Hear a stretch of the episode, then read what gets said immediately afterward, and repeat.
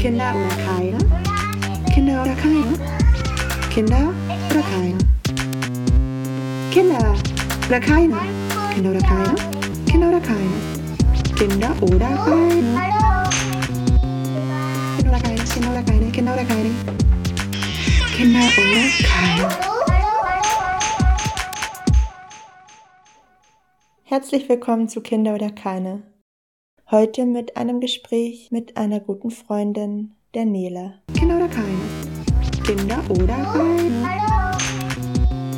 Ein Podcast über Gedanken, Erfahrungen, Einstellungen und Entscheidungen zum Thema Kinderkriegen, kinderfrei bleiben und Kinder begleiten.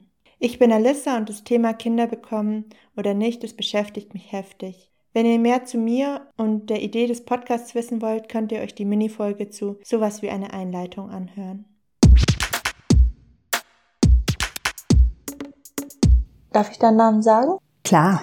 Nele und ich kennen uns vor allem, also wir haben uns, glaube ich, das erste Mal getroffen schon vor Jahren, aber wir haben auch so ungefähr zwei Jahre zusammen gewohnt in einem Wohnprojekt und auch in einer Wohneinheit sozusagen. Mhm. Und uns auch immer sehr viel ausgetauscht über alle möglichen Themen, wie wir die Gesellschaft wahrnehmen und auch persönliche Dinge, obwohl das auch miteinander zusammengehört, finde ich. Ähm, ja, also vielleicht sage ich dir vorab noch, ich würde, wenn es für dich okay ist, einfach alle Fragen stellen und du kannst immer sagen weiter, wenn du eine Frage nicht beantworten willst. Ja. Und ähm, ich kann danach natürlich auch Sachen rausschneiden, wenn du danach denkst, weil damit halt fühle ich mich nicht so gut. Und du darfst auch Gegenfragen stellen. Okay. und vielleicht kannst du dich als allererstes einmal vorstellen. Ich habe mir dazu so Notizen gemacht, wie dass du vielleicht sagst, was dein Gender, was dein Pronomen, was machst du so, was ist dir wichtig. Der Stichpunkt du und Kinder, ähm, wenn dir dazu was einfällt und ähm, in was für Beziehungen bist du so unterwegs? Oh wow. Mhm. Ähm, das fällt mir irgendwie gerade fast schwerer, als vielleicht auf andere Fragen zu antworten. Ich sammle mich kurz. Ja. Mm, also Pronomen sie. Mm, ja, ich bezeichne mich als Frau, bin damit, äh, also fühle mich damit auch wohl. Ich organisiere mich äh, autonom feministisch, aber auch in gemischten politischen Arbeiten.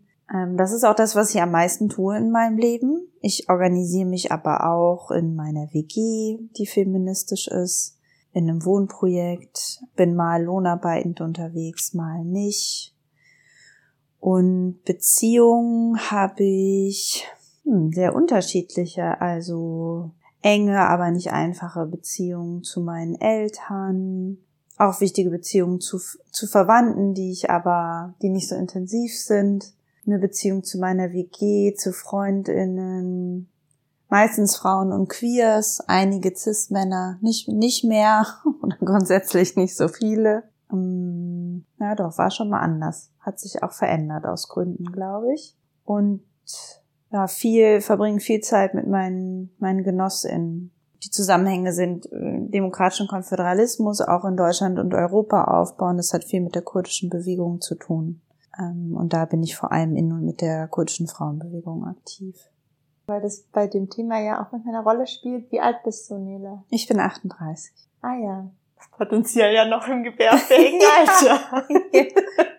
ja, ich habe mich tatsächlich mal gefragt. Ich hatte mal so eine Phase, ohne jetzt zu tief einzusteigen, aber wo ich äh, unsicherer da drin war oder mehr mich damit beschäftigt habe, ob ich Kinder selber bekommen möchte oder begleiten möchte oder nicht.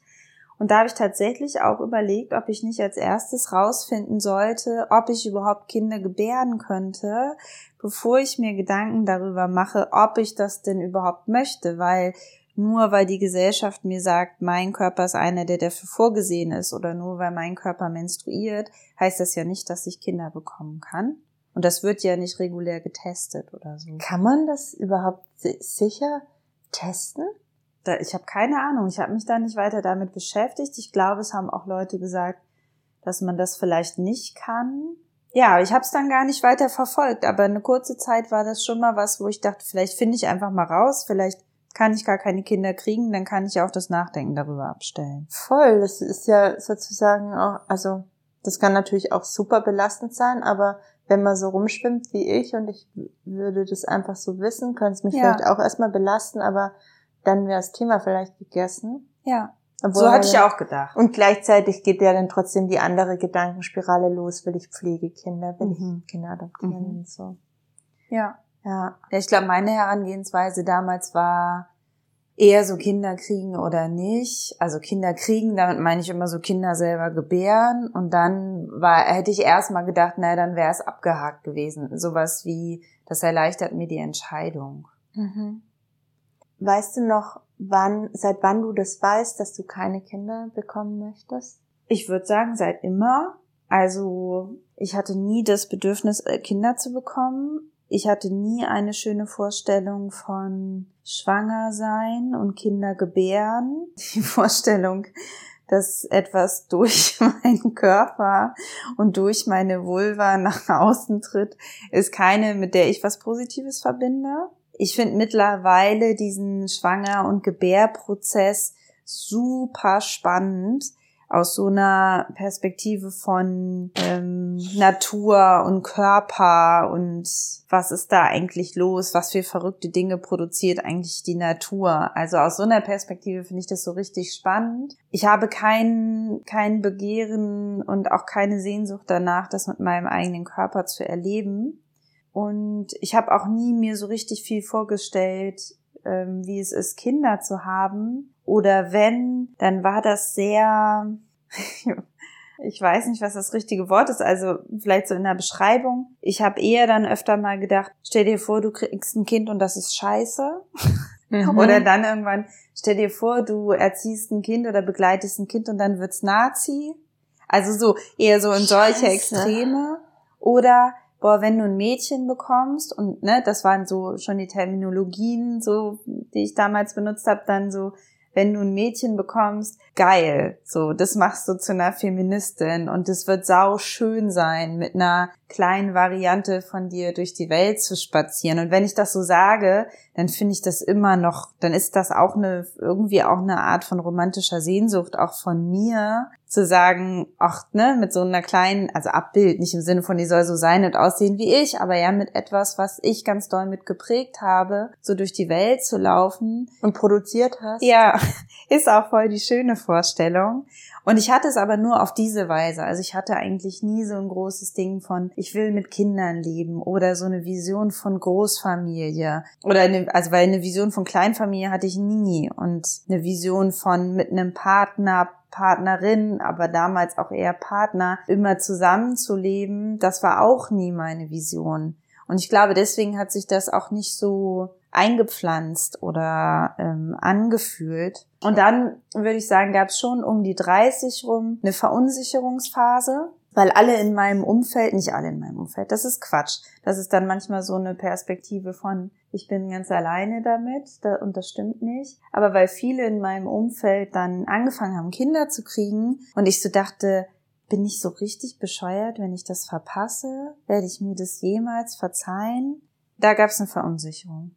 Und dann Auch würde so ich Anfang 30. ja, ja, 31.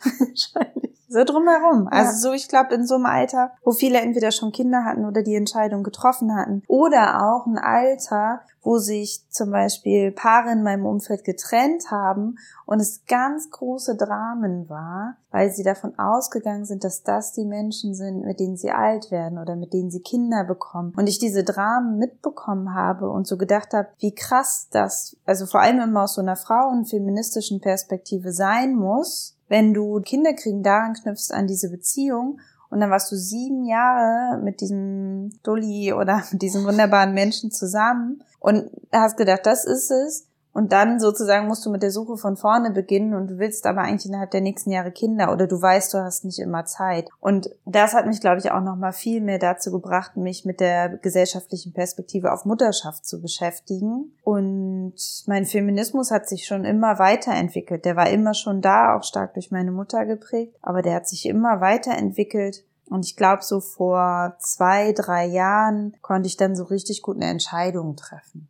Und hast du dich denn so strukturiert hingesetzt, sozusagen, dir auch so Gedanken gemacht und gesagt, so, ab jetzt weiß ich, nein? Oder war es eher ein Prozess? Also es war auf jeden Fall ein Prozess, weil ich ehrlich auch zu mir und anderen sein wollte. Und ich habe, glaube ich, die Jahre davor sowas gesagt wie, ich kann mir nicht vorstellen, Kinder zu bekommen. Und ich glaube auch nicht, dass das passieren wird. Aber ich würde jetzt auch nicht sagen, auf keinen Fall und niemals. Wer weiß, wie ich in hm. fünf Jahren denke oder wie es mir in fünf Jahren geht. Und ich glaube, was sich nochmal verändert hat in den letzten Jahren, ist so eine noch viel klarere politische Perspektive darauf, dass ich, ähm, das klingt auch so negativ, aber Kinder selber haben und begleiten ist so eine krasse Verantwortung, selbst wenn es mit mehreren ist. Und dass ich die eigentlich nicht tragen kann oder will mit dem, in dem Leben, was ich führen möchte, wo ich nämlich die größtmögliche Anzahl von Stunden am Tag damit verbringen will, die Gesellschaft dahin zu verändern, dass es allen Menschen gut gehen kann. Und es geht nicht darum zu sagen, Kinder stehen dem im, im Weg oder Liebesbeziehungen stehen dem im Weg, aber de facto habe ich dann andere und weniger Möglichkeiten, weil da kleine Wesen sind, die zumindest eine sehr lange Zeit auch einen Anspruch darauf haben müssen, dass ich auch da bin und Verantwortung übernehme. Voll. Ich meine, unsere Freundin Saro hat gestern auch gesagt, sie hat jetzt halt einen anderen Aktionslevel auch, ja. weil sie sich nicht vorstellen kann, jetzt in den Knast zu mhm. gehen und dann ihre Kinder nicht mehr zu sehen. Und ja. das ist ja auch was, was so im Hinterkopf dann halt einfach ist. Ja. Was mitgedacht werden könnte, sollte, müsste. Und hatte, warst du auch nie in Beziehungen, wo die andere Person unbedingt ein Kind bekommen wollte? Tatsächlich nicht. Ah ja. Also meine erste große Liebe, ich glaube, da war das schon klar, aber da waren wir noch so jung, dass das keine Rolle gespielt hat. Ich mhm. glaube schon, dass bei ihm immer klar war, dass er Kinder haben will. Aber das war zu dem Zeitpunkt, das war so Schulzeit und Studium. Ah. Da hat das keine Rolle gespielt. Und hat er jetzt auch? Ja, hat mindestens eins. Ich gucke mhm. nur manchmal auf seine Homepage. er ist Musiklehrer, Musikschullehrer. Aber tatsächlich, der Mensch, ähm, der mir so am längsten auf so einer Ebene auch so von Liebesbeziehungen, ähm, also Liebesbeziehung ist ja auch gar nicht so eine passende Bezeichnung, aber so auf so einer, auch auf so eine, so eine romantische Art und Weise oder so nah war, der hat immer ganz klar gesagt, er will keine Kinder in diese Welt setzen, auch aus so einer politischen Haltung. Und tatsächlich in dieser Zeit um die 30 rum, wo ich auch mit ihm zusammen war, fand ich das nicht immer cool. Ich frage mich halt, also weil du vorher ja auch meintest, diese Geschichte mit oh, Geschichte, dieses Bild von du hast dann so eine kleine Feministin an deiner Seite und mhm. ihr zieht zusammen durch die Welt. Mhm. Da habe ich mir gleich mehrere Fragen, die sich daran anknüpfen. Und zwar habe ich dann auch gedacht, auch gerade so feministische Erziehung, auch gerade wenn es ein Kind ist, was ähm, männlich zugeordnet wird oder sich später selbst als er definiert, ist eigentlich auch super cool, wenn das ein kleiner Feminist wird. Mhm. Und ähm, da habe ich halt schon auch manchmal diesen Gedanken von, ja, ist es nicht auch wichtig, wer Kinder bekommt, weil diese Kinder werden die Welt ja weiter prägen. Mhm. Und gleichzeitig natürlich ist es das nicht auch schon wieder ein krasser Gedanke zu sagen, ja, die Leute, da ist es wirklich sinnvoll. Also kennst du das, dass du vielleicht sogar mal dachtest bei einer Freundin, ah, dass die jetzt ein Kind bekommen hat, das finde ich schon richtig gut, weil die machen das irgendwie so super ich denke das bei vielen meiner Freundinnen und ähm, finde auch die Kinder toll. Und ich kann mittlerweile auch Kinder viel toller finden als früher. Ich hatte einfach früher wenig einen Bezug und seitdem die ersten angefangen haben, was ja jetzt dann auch schon zehn Jahre oder so her ist, habe ich richtig viel auch äh, mit Kindern zu tun gehabt und habe ganz andere Erfahrungen gesammelt, ne? wo ich mittlerweile heute sagen würde, ich lebe total gerne mit Kindern und früher hätte ich gesagt, ich habe gar kein Interesse daran, mit Kindern zu leben. Und heute finde ich das was total Schönes aber auch, weil ich ganz anders mit denen umgehen kann und das Gefühl habe, ich kann halt Beziehungen aufbauen.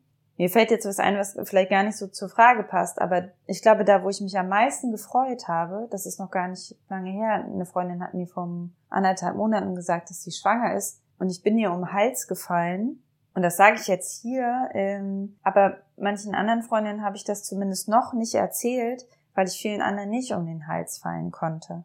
Weil es auch immer bei meinen Freundinnen, mit denen ich auch politische Arbeit gemacht habe oder mache, auch immer eine ganz große Sorge war, diese Ebene zu verlieren oder da nicht mehr so wie vorher agieren zu können, was auch bei den meisten genauso eingetreten ist und was ein großer Schmerz für mich ist. Und bei der Freundin, die kenne ich seit 15 Jahren wow. und schon als ich sie kennengelernt habe, war klar, die will eine Familie gründen. Und so habe ich sie kennengelernt und wir waren nie politisch zusammen aktiv. Und sie ist auch ein politischer Mensch, aber für sie war immer klar, sozusagen das eigene Lebensglück steht im Vordergrund. Mhm. Und ähm, wir haben trotzdem immer einen ganz engen Draht behalten und haben eine ganz enge Verbindung. Und dass wir da unterschiedliche Wege gehen, ist keine Hürde für unsere enge Beziehung.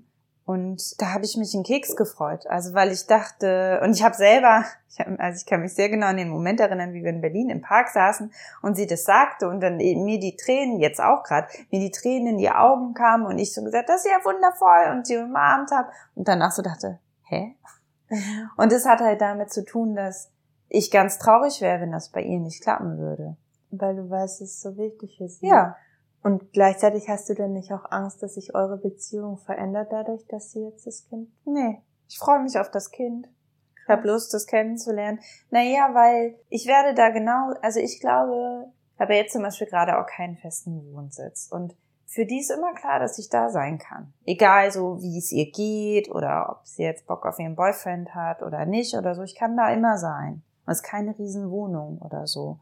Und ich glaube, ich werde da auch immer weiter sein können. Also Klar, das kann auch sein, dass es ein bisschen anders läuft oder in Phasen schwieriger ist oder so. Und unsere Beziehung ist sowieso keine, die auf einem gemeinsamen Alltag beruht und wo wir auch mal wochenlang oder monatelang nicht viel voneinander hören, aber sofort anknüpfen können. Und deswegen habe ich da halt nicht die Sorgen, weil mit ihr habe ich nicht die gemeinsamen Pläne Weltrevolution, weil sie hatte mhm. diese Pläne noch nie. Das ist auch interessant, das ist dann bei, bei Freundinnen, wo du ja ja, das Gefühl hattest, dass das für den dann viel schwieriger ja. ist, den zu gratulieren und so. Ja, natürlich. Also weil das heißt ja, das ist ja nicht ein Misstrauen gegenüber diesen Freundinnen, die ich so schätze, sondern es ist eine eine Lehre oder eine Erfahrung, die nicht nur von mir ist, sondern die äh, die Generationen von Linken kennen, dass eben die Menschen, die Kinder kriegen oder Kleinfamilien aus den Zusammenhängen verschwinden und nicht nur, weil die plötzlich sich nicht mehr interessieren oder nur noch Babys toll finden, sondern auch, weil wir keine Strukturen haben, die das auffangen. Und wir haben sie immer noch nicht. Und deswegen würde ich sagen, ich kann nicht in einer bestimmten Form Kinder in diese Welt setzen, weil dann kann ich diese politische Arbeit nicht mehr machen, weil wir haben uns die Strukturen noch nicht geschaffen. Und dann ist es für mich halt okay zu sagen, ich bin es nicht. Und für andere ist es aber wichtiger, trotzdem ihrem Wunsch oder Lebenswunsch nach auch Kinder haben, nachzukommen. Aber ist deine Utopie nicht auch eine Gesellschaft, in der Kinder halt so mit dabei sein können? Und also in verschiedenen politischen Feldern geht es ja auch, dass Menschen mit Kindern politisch aktiv sein können. Ja, glaube ich auch. Aber ich glaube, das hat mit meiner Analyse der derzeitigen politischen Lage zu tun und vielleicht mit der Vehemenz, mit der ich mich einbringen möchte. Also ich kann trennen, was ist meine Analyse, was ist meine Rolle und wie soll Gesellschaft sein. Und es soll Kinder geben und es soll Familien geben. Das ist meine Vorstellung von der Welt, in der wie wir sie leben wollen, ist, allen geht's gut, es gibt viele Kinder, äh, keine Haustiere mehr, aber es gibt Kinder, Tiere, Natur, ähm, es wird alles gemeinschaftlich organisiert. Das ist meine Perspektive. Und dann können alle Kinder kriegen oder es lassen, so wie sie wollen. Aber wir leben in einer Welt, in der jeden Tag Leute verrecken und das hat mit unserer Lebensrealität hier zu tun und dann muss ich nicht als weiße deutsche Feministin auch noch Kinder in diese Welt setzen, die mich, und dafür können sie selber nichts, davon abhalten, die Situation zu verändern.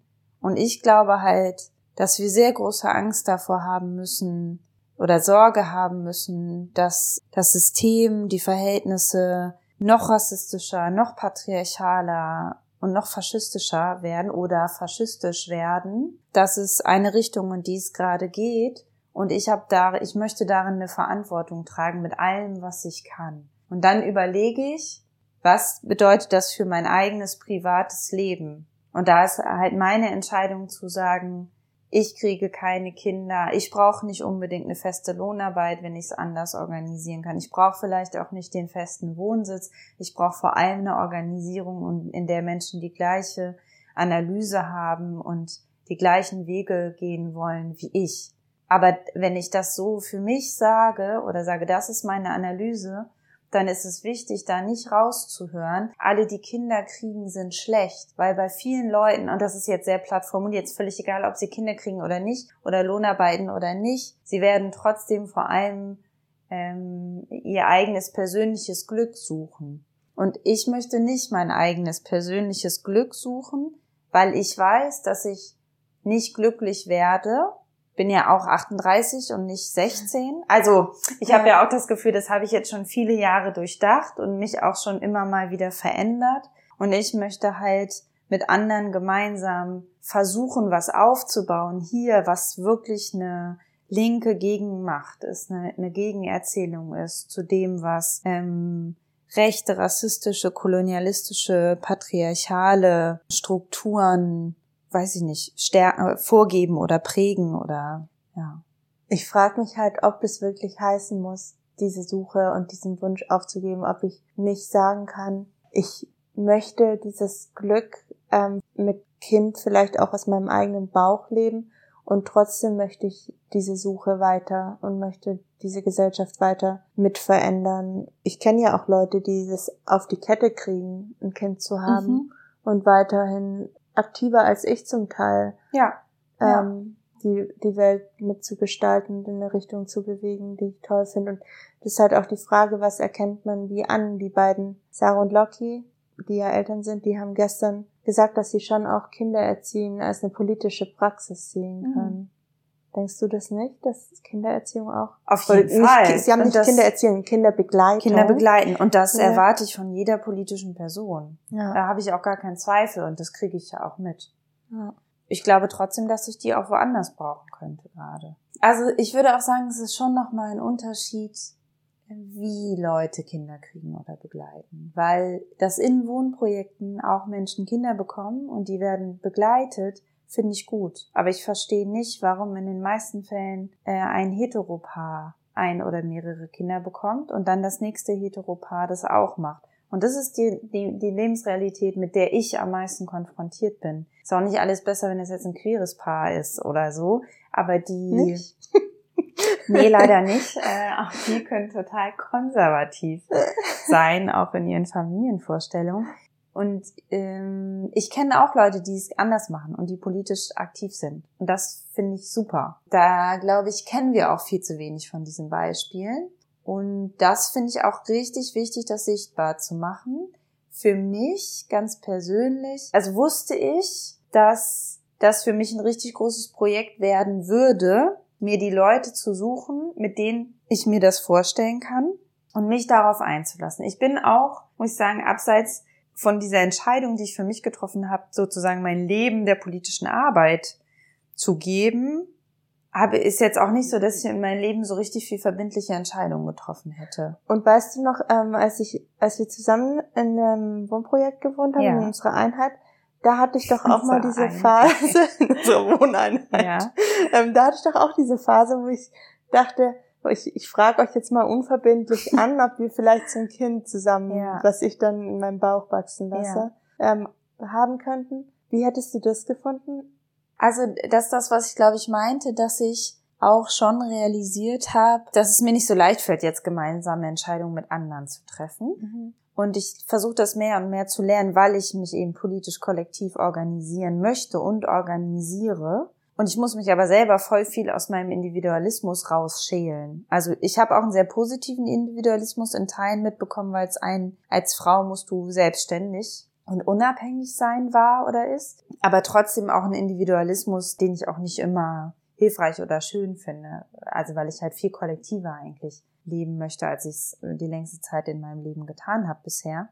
Und das einfach auch so richtig Arbeit ist, da wieder mich rauszuschälen. Also deswegen hat das, glaube ich, so verschiedene Facetten. Ich fand und finde das eine total schöne Idee und ich finde das überhaupt nicht absurd. In der Kombi aber mit, dass ich mich bisher nicht in meiner WG und in diesem Freundes-Freundinnenkreis und Wohnprojekt politisch wirklich aufgehoben fühle, auch wenn das alles stabile Feministinnen sind, aber nicht in diesem, wir müssen uns groß organisieren und wir müssen so richtig das angehen und unseren Alltag politischer mhm. gestalten, da wäre es mir wahrscheinlich auch schwer gefallen, mhm. weil ich dann die in Anführungszeichen Sorge, auch wenn es total schön hätte sein können, gehabt hätte, dass mich das nochmal viel mehr wieder an zu Hause und diesen Rahmen bindet. Aber ganz viele Leute, die mir gerade Kraft geben oder Strukturen, halt über ganz Deutschland äh, verteilt sind. Und was, wenn ich jetzt sagen würde, ja, ich entscheide, also ich will das machen, ich würde jetzt ja. ein Kind bekommen, wie würde es dir damit gehen und was, was denkst du dazu? Hm. Also wie das immer ist, wenn Menschen in meinem Umfeld Kinder kriegen, dann freue ich mich sehr auf diesen kleinen Menschen. Also ich kann das sehr differenzieren, eine Kritik an der Entscheidung von einer Freundin, einem Freund zu haben und mich auf diesen Menschen zu freuen, weil ich finde Babys schon auch ein Knaller. ähm, und ich fände, glaube ich, auch dein Baby ein Knaller.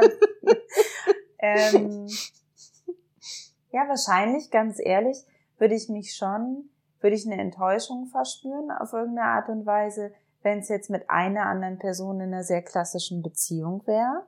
Mhm. Und wenn du um dich herum kollektiv scharen würdest und sagen würdest, ich bleibe jetzt ein Jahr zu Hause oder bin vor allem mit meinem Kind und danach will ich aber wieder dies und das. Also zum Beispiel die Person, die das in meinem Umfeld am konsequentesten gemacht hat bis jetzt ist Saro, die sehr klar hatte, ich möchte nach der und der Zeit das und das wieder machen.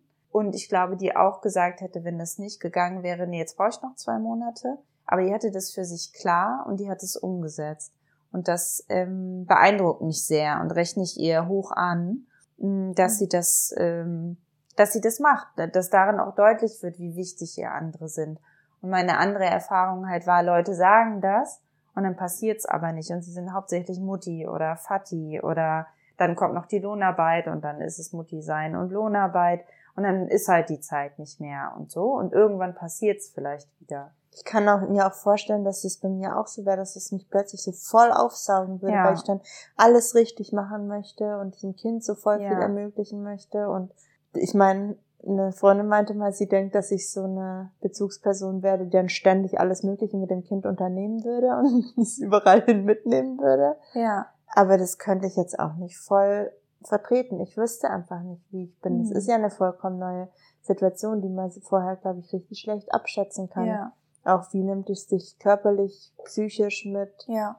Ähm, Aber wenn du zum Beispiel, ich glaube, es macht schon einen Unterschied, wenn du eine Vereinbarung hast mit Leuten, die, ähm, die sozusagen genauso ein Anrecht auf Zeit mit diesem Kind einfordern wie du, dann glaube ich, macht das schon einen Unterschied. Also wenn das drei sind oder mhm. vier, dann ist das viel mehr als zwei oder eins, glaube ich, gefühlt. Und dann wirst du halt sehr früh damit leben müssen, dass jetzt jemand anders mit dem Kind gerade einen Tag oder zwei unterwegs ist. Und vielleicht aber auch nochmal ein krasses Ding, weil man die ganzen Absprachen dann noch mit mehr Menschen mhm. teilen muss und sich als Eltern richtig gut zusammenfinden mhm. muss und so richtig viel Commitments eingehen und über die Begleitung von diesen Wesen sprechen, ne? Ja, da habe ich auch drüber nachgedacht. Es war dann auch nochmal so eine, schon auch so eine Hürde, Vielleicht genauso wie, ich hatte ja auch mal so eine Phase, wo ich dann so offene Beziehungen oder Polyamorie oder so ausprobiert habe und dann irgendwann das Gefühl hatte, jetzt verbringe ich ja noch mehr Zeit mit Liebesbeziehungen genau. als vorher. Und das war für mich keine Option. Also jetzt sind gerade überhaupt nicht solche Art Liebesbeziehungen für mich eine Option. Aber da war ich irgendwann, fand ich das witzig. Ich dachte, nee, nee, romantische Zweierbeziehungen, das geht eigentlich politisch für mich gar nicht mehr. Und außerdem auch sowas wie, nicht so starke negative Abhängigkeiten, mehr die positiven Abhängigkeiten genießen können. Vielleicht hilft es, wenn es da noch eine andere Person ist und dann irgendwann so, wow, was ist das für eine Aushandlung und warum gucke ich nicht, dass ich all das, was ich brauche in meiner politischen Arbeit und in meinen tollen Freundinnenschaften finde? Warum brauche ich da immer diese besonderen Flashs oder ähm, wie auch immer ähm, für? Warum kann ich das nicht? Vielleicht auch ja. in welchen, obwohl ja, ich denke jetzt halt auch an Sexualität und Knutschen und so. Ja. Kommt vielleicht auch drauf an, was das für ein Stellenwert für einen dann auch einnimmt. Ne? Ja. ja, mögen tue ich das auch. Aber ich glaube, das, da geht halt auch oft viel, sowohl sowas wie viel Zeit mit drauf, als auch in meiner Vergangenheit bin ich dann doch immer auch wieder in Teufels Küche geraten und habe mich da ganz schön reingehängt. Also bei mir war es auch so, dass ich oft so also negative Charaktereigenschaften von mir, die haben sich am meisten offenbart in diesen Beziehungen. Und das oh. fand ich voll unangenehm oft. für die andere Person bestimmt auch voll unangenehm. Ja, für die, aber ich meine, das fand ich nicht ganz so wichtig. Nein, aber ich meine, wenn du dich selber nicht magst, ja, wenn du dich selber scheiße. schon nicht magst und dann du verhältst dich jemand anders gegenüber inkorrekt und äh, du weißt aber, dass das irgendwie so eine Dynamik ist und die liegt auch vielleicht gar nicht an euch, sondern vielleicht auch noch an dem, was Gesellschaft da rein projiziert und wie ihr selbst da reingewachsen seid und dann zu versuchen, all dem zu entfliehen und so und ich habe sowieso nie genug Zeit für all die Menschen, die ich mag und liebe und dann kann ich mich auch auf die Beziehung konzentrieren. Mhm. Ist zumindest so mein Way gerade. Kann ich irgendwie nachvollziehen, auch wenn ich da ja ein bisschen anders vorgehe. vorgehe. Okay. Wie wenn es mich ein bisschen anders umtreibt ja. oder einsaugt. Ja. Mhm. Weil du das vorher gesagt hast, nur dass du jetzt Geburt super spannend findest auch. Ähm, aber, aber hast find, du schon mal so Videos angeguckt von der Geburt? extrem viele Sachen spannend. Ja, nee, ich möchte auch eigentlich gar keine Videos von der Geburt sehen. Ich meine, ich habe mich ja überwunden, als wir uns gemeinsam die Plazenta von einer Freundin angeguckt haben. Das war ja schon so, am Anfang dachte ich, vielleicht muss ich gleich brechen. Und dann wurde es. Interessant. Äh, dann, ja, voll. Und dann wurde es schon total spannend. Und das ist so dieses. Und beeindruckend. Und ja, auf jeden, ja, auf jeden Fall. Und ähm, auch eklig ein bisschen. Aber also wie gesagt, ich kann, aber ich finde unglaublich viele spann Dinge spannend. Ich bin ein sehr, sehr neugieriger Mensch. Ja, natürlich wäre es auch spannend, ja. wenn in mir was heranwachsen würde. Aber wirklich, es ist so, wenn ich mir denke, da wächst jetzt was, also klingt jetzt echt hart, aber dann denke ich auch an die ganzen Tumore, die es schon in meiner Familie gab und mhm. vor dem ich Angst habe und die dann irgendwelche Organe verdrängen. Und dann denke ich daran, dass all meine Organe durch die Gegend geschoben werden. Mhm. Und nee, irgendwie ist das nichts für mich Attraktives und ich könnte es trotzdem bestimmt spannend finden, wenn jemand mir so nah ist, dass ich das so jeden Tag verfolge. Ich hätte bestimmt, auch wenn ich mutiger gewesen wäre oder übergriffiger, dann hätte ich bestimmt auch schon in den letzten Jahren sehr viel mehr Freundinnen äh, permanent an den Bauch gepackt oder mein Ohr da drauf gelegt. Also das mag ich. Ich finde es super faszinierend. Aber das muss nicht mein Körper sein. Und eine Geburt live mal mitzuerleben von einer Freundin? Vielleicht. Also ich glaube, mein Hauptbild davon ist Krankenhaus, was eigentlich falsch ist, weil viele, die ich kenne, auch im Geburtshaus oder zu Hause entbunden haben. Weil sowas wie Krankenhaus auf keinen Fall. Das ist mir viel zu steril. Das ist, finde ich, völlig entnaturalisiert oder so. Also Geburt ist für mich ein natürlicher biologischer Vorgang. Und ich finde das in Krankenhaussterilität irgendwie fast unwürdig, glaube ich. Aber so ein Geburtshaus, wenn die da in der Badewanne rumlungern oder in so einem Stuhl hängen, also ich weiß, das gibt's in Krankenhäusern auch. Aber wenn die so richtig leiden würde, die Person, die da dieses Kind kriegt, also fände ich auch nicht geil jetzt. Und aber sowas wie bei dem Kind, was mir am nächsten steht, da war ich an dem Tag nach der Geburt da. Die mhm. habe ich am ersten Tag gesehen und es war super berührend für mich und ist auch wichtig. Und ich glaube, das wird mich mit diesem Kind auch für immer verbinden. Ich hoffe auch, dass wir für immer eine Verbindung haben, also auch tatsächlich persönlich. Aber das ist schon was, was mich rührt, mhm. die aufwachsen zu sehen. Und dann zum Beispiel das eine Kind äh, von Saro, das ältere, äh, das sagt jetzt immer so fesche Sprüche und ist so ein cleveres Kerlchen und sowas. Das finde ich super nice, mag ich voll gerne. Also ich habe auch einen Schmerz, dass es in meinem Leben nicht möglich ist, mhm. so wie ich mich entschieden habe, viel Zeit mit denen zu verbringen. Ich hätte sehr gerne dafür mehr, mehr Zeit, mhm. aber ich verstehe auch und akzeptiere, dass ich auch Prioritäten setzen muss. Mein Leben ist begrenzt. Ich weiß, dass nicht alle Veränderungen in meinem Leben eintreten werden. Dafür habe ich mich auch entschieden, dass es darum nicht geht. Äh, meine Zeit ist begrenzt und ich bin froh, dass ich eine Priorität habe. Ich bin dafür auch dankbar. Also das ist ja nicht nur eine Bürde oder so eine, ich bin so wichtig, ich muss jetzt da 24-7, weil dann geht's viel schneller voran, als würde ich mehr Zeit mit Kindern verbringen.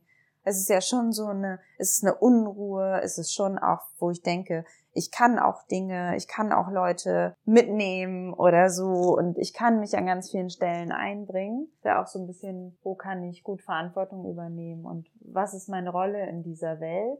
Aber trotzdem habe ich einen Schmerz und denke, es wäre voll schön, wenn ich regelmäßig einfach Zeit mit denen verbringen würde. Ich merke schon, dass ich bei manchen Kindern nicht will, dass sie mich nicht mehr erkennen oder so.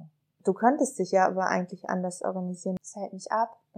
Ich glaube, das Tempo, das Tempo der Leute, mit denen ich mich organisiere, ist dafür zu hoch. Mhm. Und trotzdem ist es auch da vielen Leuten total wichtig, zwischendrin ihre Familie und Kinder und so zu sehen.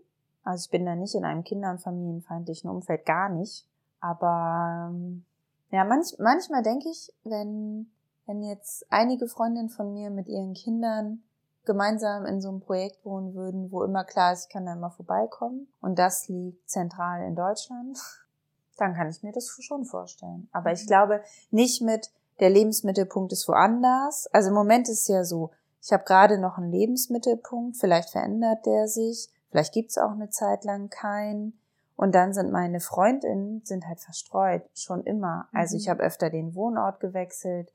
Ich kann gut Fernbeziehungen aushalten, also mehr oder weniger gut pflegen, aber sie bestehen halt über Jahre oder Jahrzehnte und so sind die überall verstreut. Und äh, meine Eltern sind noch an einem anderen Ort und dann sind noch Freundinnen da und da. Ja, und, und das ist, ich glaube, das ist viel mehr das Ding. Ich müsste mich dann für bestimmte entscheiden, wo ich sage, da gehe ich regelmäßig hin. Und diese Entscheidung auch zu treffen und da ja. übernehme ich das irgendwie. Ja, und das würde aber schon auch heißen, dann andere vielleicht noch weniger zu sehen. Weil alles funktioniert nicht. Die sind alle auch so vereinzelt und individualisiert organisiert, die kann ich nicht miteinander abhaken. Die sind nicht alle in meinem Heimatort oder nicht alle jetzt in Hannover, ne? Und ich fahre da drei Tage hin und dann treffe ich alle. Oder die sind halt nicht befreundet untereinander. Also ja. das ist vielleicht noch wichtig. Das ist halt überhaupt keine hilfreiche Ausgangssituation, wenn man sowieso ein sehr schnelles Leben hat, wo man permanent unterwegs ist oder so.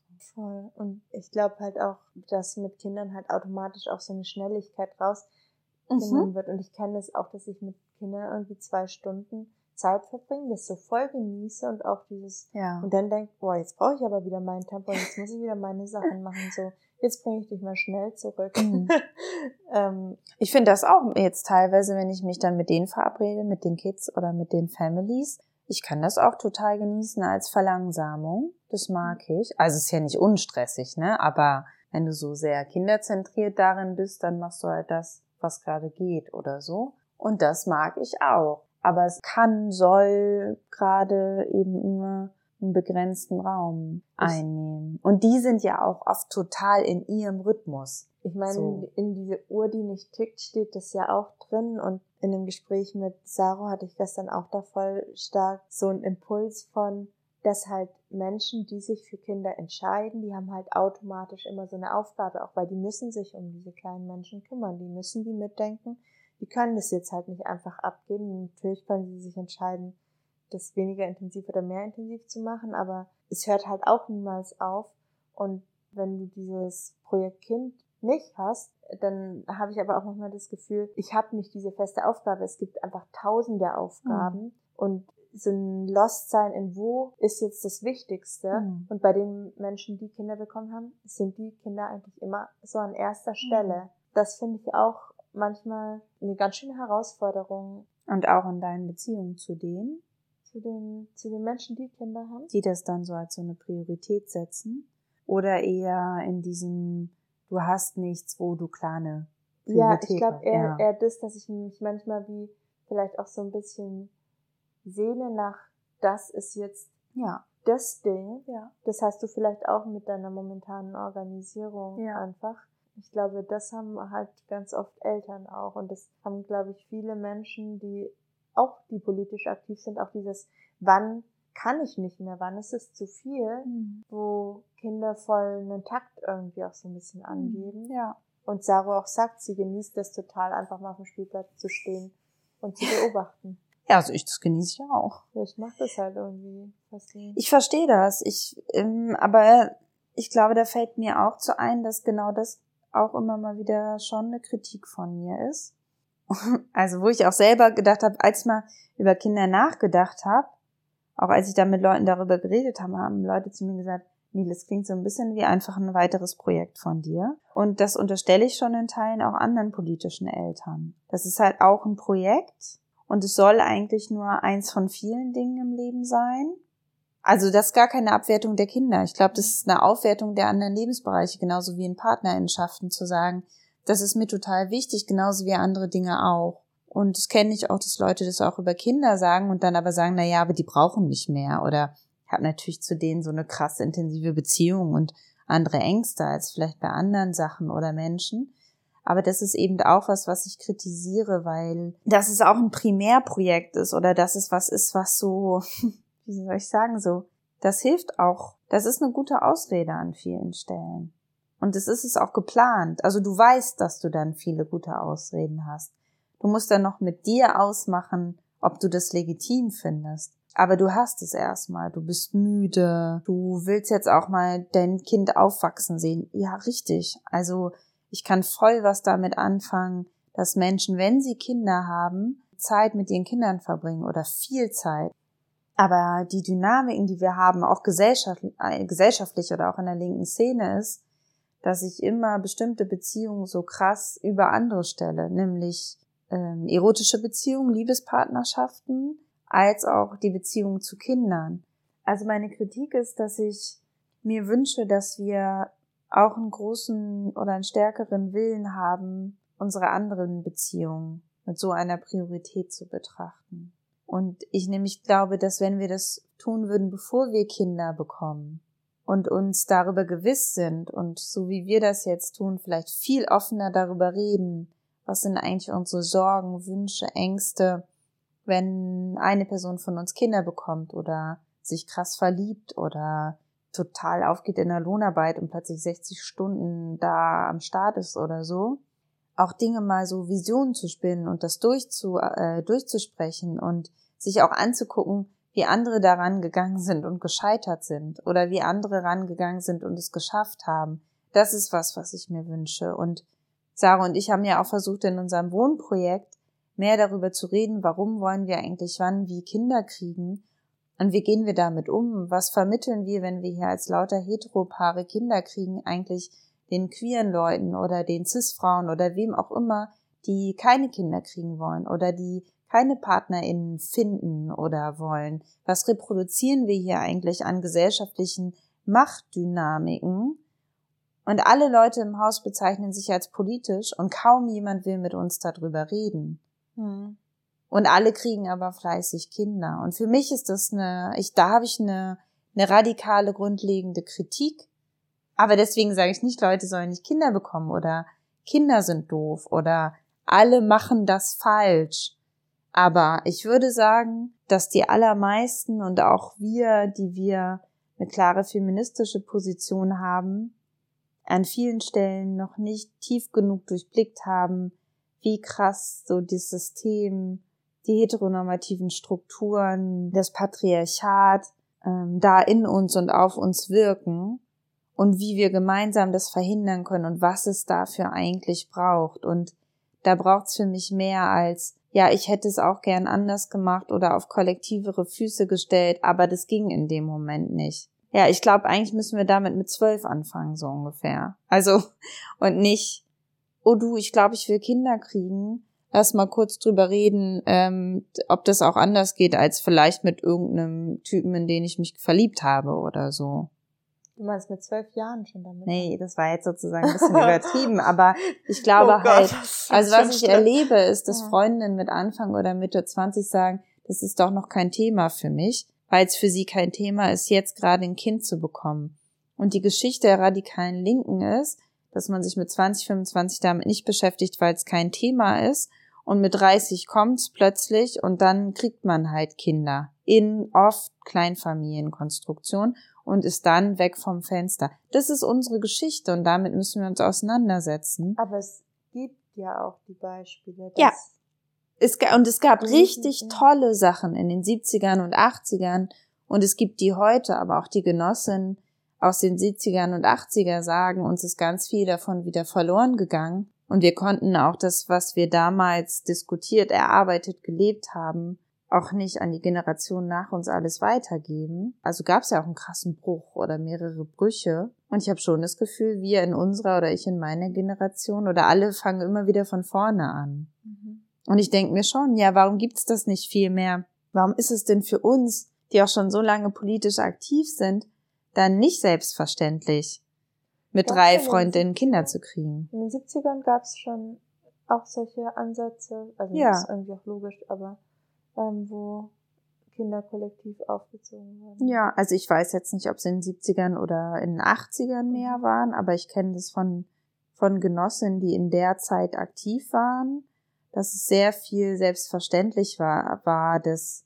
selbst wenn die die auch in klassischen Beziehungen bekommen haben, dass dann in den Politgruppenstrukturen gemeinsam diese Kinder begleitet wurden und dass es eine Selbstverständlichkeit hatte, dass die Kinder halt jetzt bei mir rumhängen, weil die anderen, also weil du vielleicht als die Person, bei der die Kinder hauptsächlich wohnen und die das Kind geboren hat, weil du gerade auf Aktion bist, aber du hast von vornherein dein Kind mit zum Plenum gebracht oder gesagt, ey, jetzt passt ihr mal auf oder so. Mhm.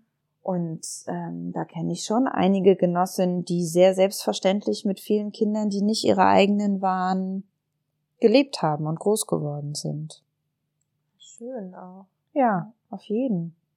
Ähm, gibt es Sachen, wenn ich, wenn ich, wenn ich diesen Podcast hier weiter verfolgen sollte und das weitermachen mit den Gesprächen, Gibt es bestimmte Sachen, die du denkst, das würdest du voll gerne mal noch Menschen fragen?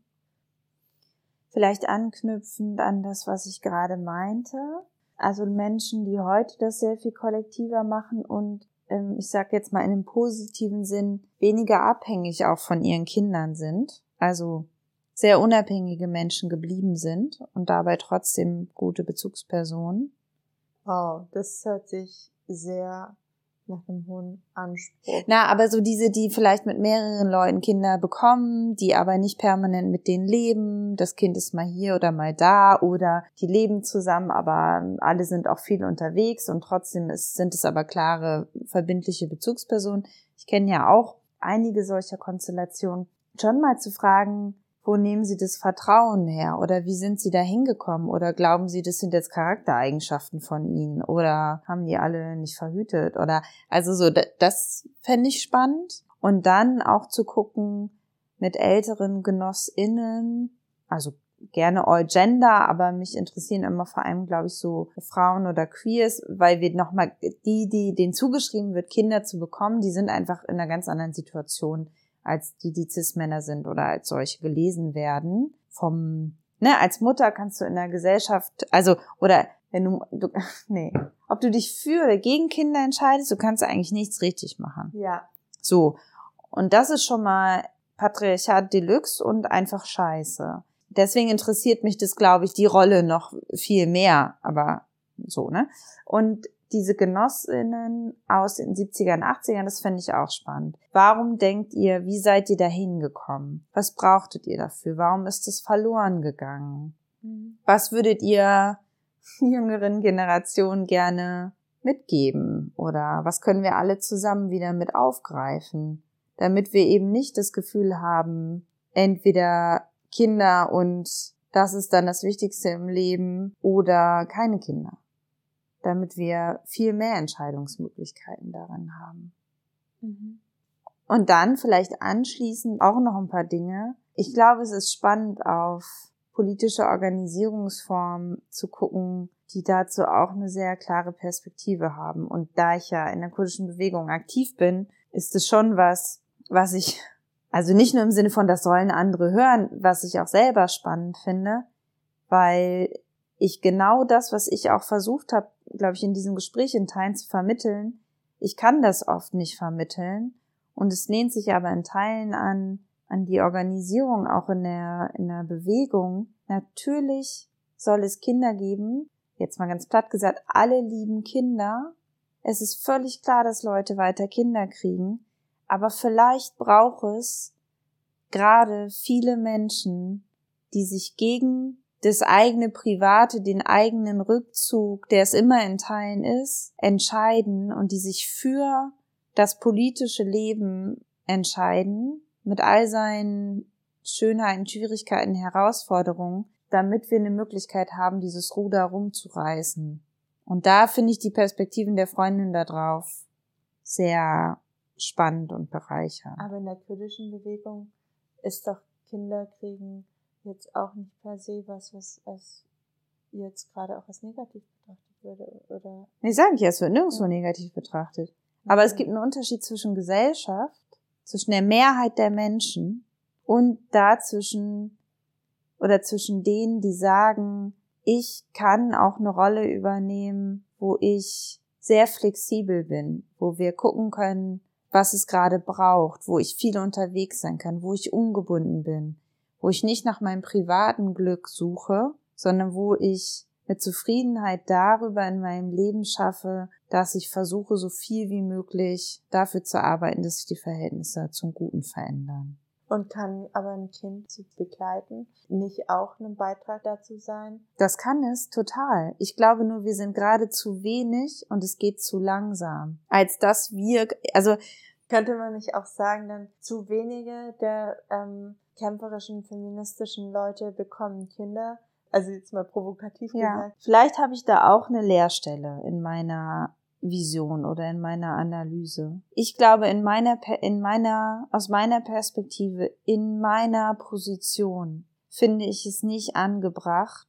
Und es ist was ganz anderes, wenn sich eine kurdische Freundin, eine afghanische Freundin, Menschen, die hier von Rassismus betroffen sind, die auf der Flucht waren, überlegen jetzt ein ruhiges Leben führen zu wollen. Ich habe mein ganzes Leben ein ruhiges Leben geführt und ich glaube, ich muss da raus, weil ich profitiere von all dem Scheiß, der Menschen täglich umbringt. Und ich möchte das nicht mehr. Da brauche ich auch gar nicht auf jetzt kurdischen Freundinnen, die auch 24-7 äh, sowas machen, muss ich auch gar nicht auf die verweisen. Das ist vielleicht Quatsch. Aber ich finde, ähm, ich will nicht sagen, ich habe nicht das Recht. Das meine ich nicht. Aber in Teilen vielleicht schon. Also wenn ich das ernst meine, dass ich das nicht ertragen kann und will, dass in diesem Land jeden Tag Menschen auch umkommen, weil sie durch patriarchale Gewalt, also durch Männer ermordet werden. Es geht, die Anzahl von Feminiziden ist ekelhaft hoch. Es werden Schwarze durch die Straßen, die ja gestern sind, 200 Nazis durch Leipzig als Mob gelaufen und es ist von den Behörden legitimiert. Ich finde, es ist nicht die Situation, wo ich sage, ich kriege ein Kind und in 20 Jahren kann das ja dafür sorgen, dass die Welt besser wird. Oder damit trage ich dazu bei. Ich habe so viele Privilegien und so viele Möglichkeiten. Also das finde ich ist meine Rolle. Und deswegen sind nicht alle scheiße, die Kinder kriegen. Also ich hoffe, das ist deutlich geworden.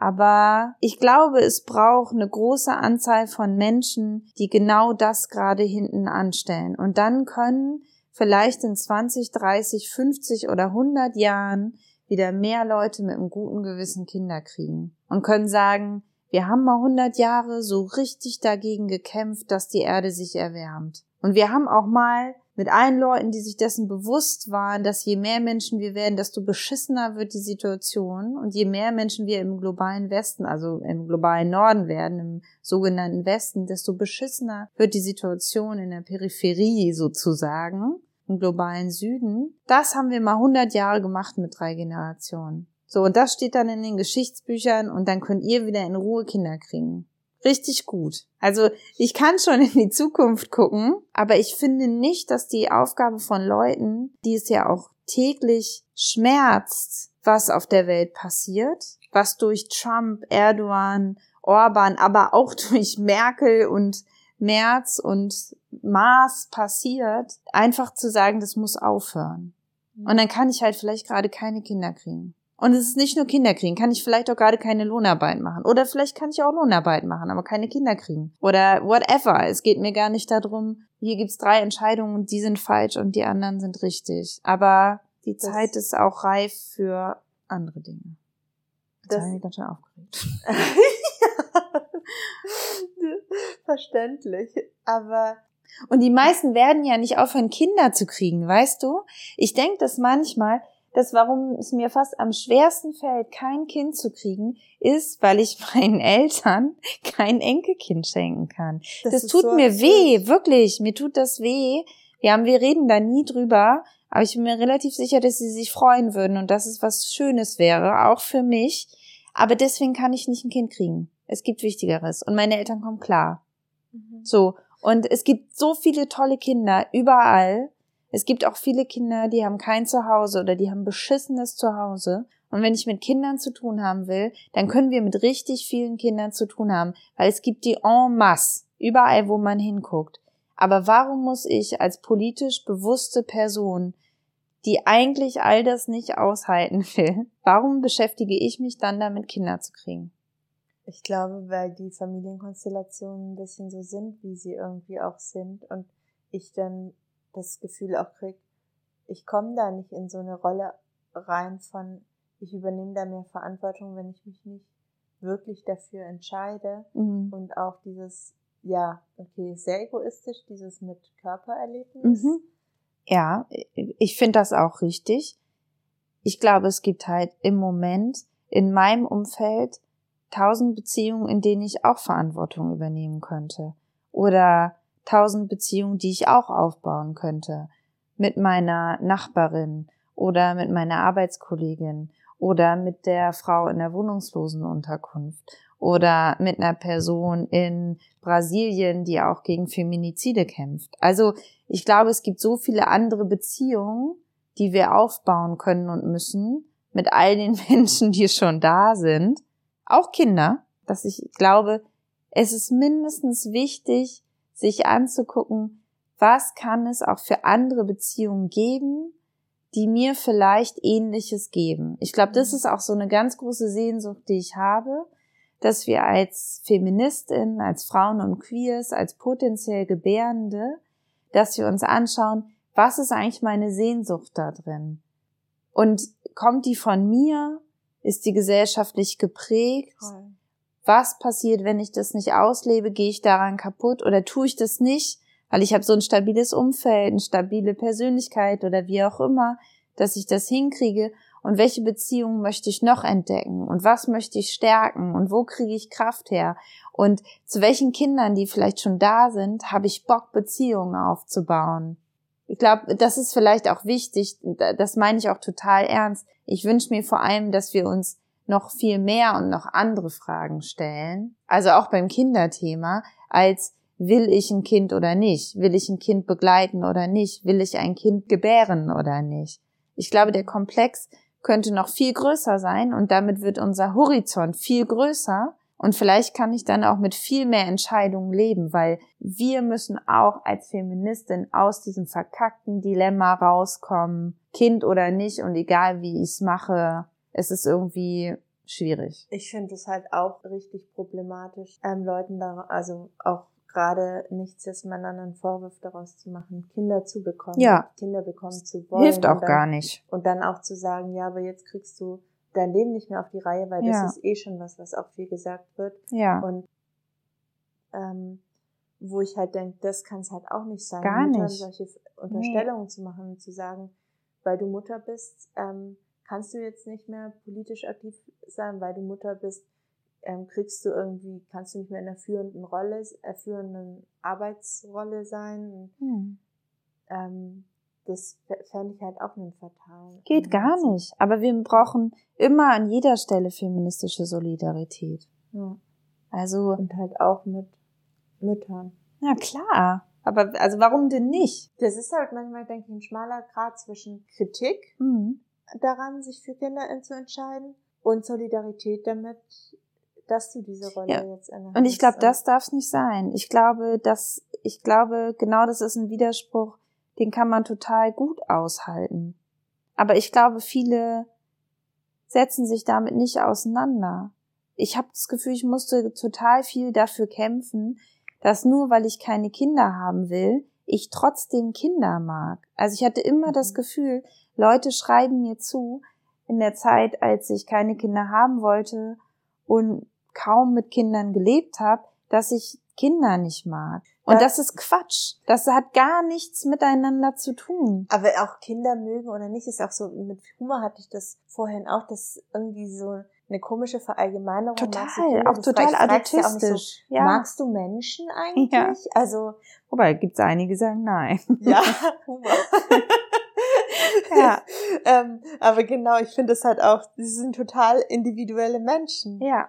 Und auch richtig spannend, weil auch eine meiner Beobachtungen ist, Mich nerven zum Beispiel, wenn man auf diese oberflächliche Ebene geht, mich nerven ganz oft nicht hauptsächlich Kinder. Mich nerven Der viel Eltern. mehr Menschen oder Bezugspersonen, die denken, sie müssten den Kindern sagen, sie sollen jetzt mal ruhig sein oder sie sollen das machen oder so. Das macht mich fuchsig. Die so. Eltern-Kinder-Beziehung. Ja, und natürlich habe ich auch keinen Bock, wenn die ganze Zeit neben mir ein Kind nachschreit und ich will pennen. Aber ich mag es auch nicht, wenn Leute laut Sex haben oder die ganze Zeit Techno hören. Also das hat dann nicht, ne? Genauso wie du sagst, das, das braucht man nicht zu verallgemeinern. In manchen Kindern lebe ich gerne, mit anderen nicht. Und mit manchen großen Erwachsenen, wie auch immer Menschen, ähm, lebe ich gerne und mit anderen könnte ich es mir nie vorstellen.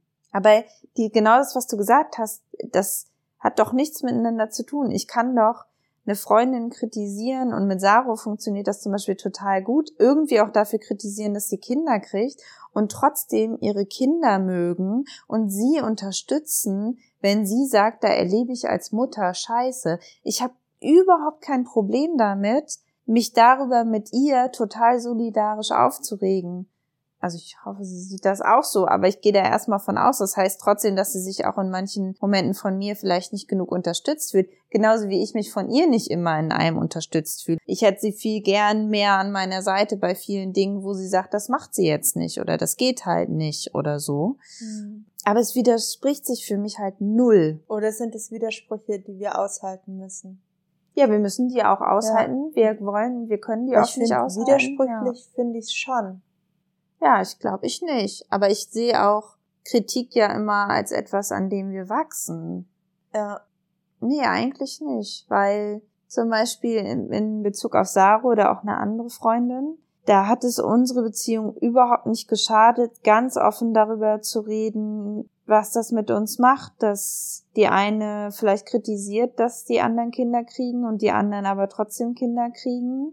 Und Unsere Beziehungen haben sich trotzdem, seitdem die Kinder haben, sind enger geworden. Und mit vielen anderen Freundinnen sind sie in Teilen eher auseinandergegangen, weil die ihre Lebenswelt so verändert haben oder weil wir es nicht geschafft haben, auf einer solidarischen Ebene zu sprechen. Und ich würde sagen, dass die politische Arbeit, die ich in den letzten Jahren mache, wo die, der feministische Standpunkt noch viel klarer geworden ist und ich in einer Bewegung aktiv bin, wo total klar ist, dass das alles existiert, Leute, die sich für Kinder entscheiden und Leute, die sagen, äh, meine Rolle ist eine andere, das hat mich nochmal daran gestärkt, glaube ich, das auch viel besser aushalten zu können. Und trotzdem kann ich in meinem Alltag nicht den Widerspruch auflösen. Ich würde viel mehr gern diese Kinder mitkriegen, aber ich habe die Zeit nicht. Aber ganz ehrlich, dafür setzen die auch alle auch viel zu viele Kinder in die Welt. Also dafür muss ich nicht nur so viel politische Arbeit machen, weil die Rechten und Konservativen uns so viel Scheiße hinwerfen, sondern die werfen ja auch ganz viele Kinder hin und da komme ich auch nicht hinterher. Deine Freundin. Ja, meine, meine Cousinen, meine Freundin an tausend verschiedenen Orten. Ja, schauen wir mal, ne, ob ich dir auch noch so eins hinwerfe. Ja. Ne? ich bin gespannt. ja. Soll ich Stopp drücken? Ja.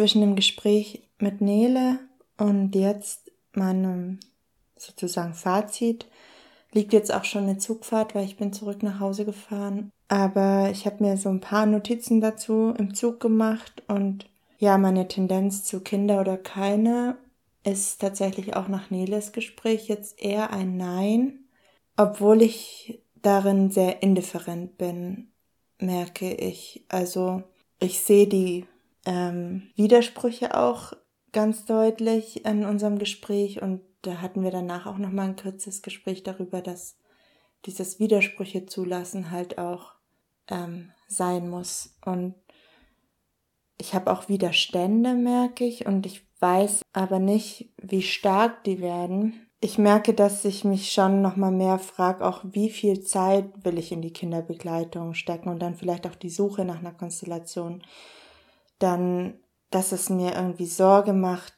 dass ich vielleicht ganz schön spät dran bin, ähm, um auf so eine Suche nach einer passenden Konstellation zu gehen, beziehungsweise dass das einfach ein sehr ähm, intensives Ding vielleicht, weil ich da viel Kraft und Energie und Zeit investieren müsste, um jetzt so eine Konstellation zu finden, in der ein Kind oder Kinder begleitet werden könnten, fernab von einer Zweierkonstellation. Und selbst eine Zweierkonstellation ähm, jetzt aufzubauen, die so stabil ist und das aushalten kann, gemeinsam Kind oder Kinder zu begleiten, ist eine ganz schön intensive Sache. Und auch denke ich jetzt gerade nach dem Gespräch mit Nele wieder, ich glaube, es ist nicht die perfekte Konstellation, aber dann auch Menschen zu finden, die da Lust haben und je nachdem vielleicht auch mit einer Liebesbeziehung drin, da dazu zu kommen und so ein Kind mit zu begleiten, ist schon, ähm, glaube ich, ein ganz schön großes Unterfangen sozusagen. Ich fand auch nochmal die Frage, die Nele so gestellt hat und die in meinem Kopf auch schon drin war, wer bekommt jetzt eigentlich Kinder und muss ich als weiße, privilegierte, politisch aktive Person mich für ein Kind entscheiden, ein Kind in die Welt zu setzen. Ja. Und trotzdem, glaube ich, werde ich jetzt mit einem Gefühl ins Bett gehen von, wenn ich merke, dass ich das unbedingt will, auch das mit dem Baby in meinem Bauch und ähm, ja, dass das so ein starker Wunsch ist, dann sind die Gegenargumente für mich, glaube ich, nicht groß genug und die Widersprüche so groß, dass ich vielleicht mich auch doch dafür entscheide. Also indifferent würde ich sagen. Ja, aber schon dieses Gewicht von der Entscheidung gerade auch zu spüren nach den Gesprächen mit Nele und Homa.